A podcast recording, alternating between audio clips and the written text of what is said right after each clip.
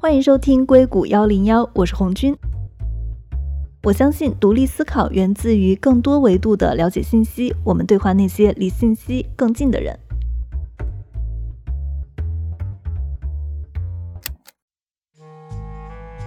这期呢，我们来就来整点好玩的。这其实是一个听众投稿征集。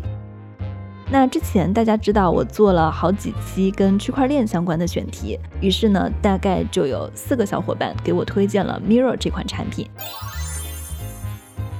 Mirror 的单词是镜子的意思，M I R R O R 点 X Y Z，这个是他们的域名。这其实是一个去中心化的内容发布平台，它能够改变传统信息交流的模式。如果大家在美国用过 Medium 或者 Substack，可以把 Mirror 理解成区块链版的 Medium。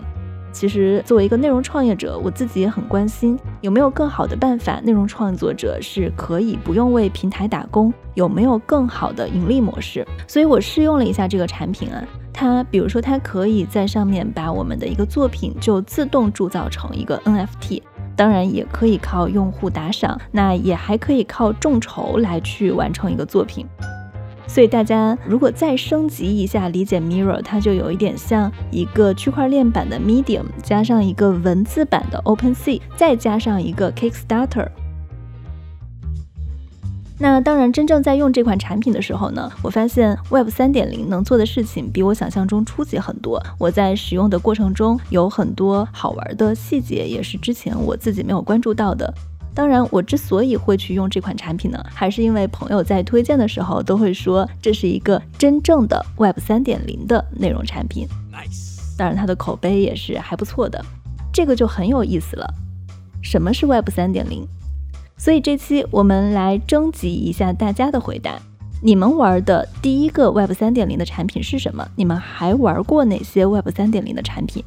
当然，我们回答玩过哪些 Web 三点零的产品的时候，首先需要界定什么是 Web 三点零，它跟 Web 二点零的区别是什么？它跟区块链到底是不是同一个东西？如果我们的听众中有真正的体验派，对这些问题有深度的思考，欢迎投稿来联系我们。投稿的截止时间是四月一日。那因为我们是一档音频节目。欢迎大家在投稿的时候，可以直接用手机里的语音备忘录录一段音频的 demo 给我。当然，你们也可以发文字，或者就直接把你们的想法写在这期节目的评论中，也可以附上你们的联系方式。那我们的投稿邮箱是 podcast at sv 幺零幺点 net。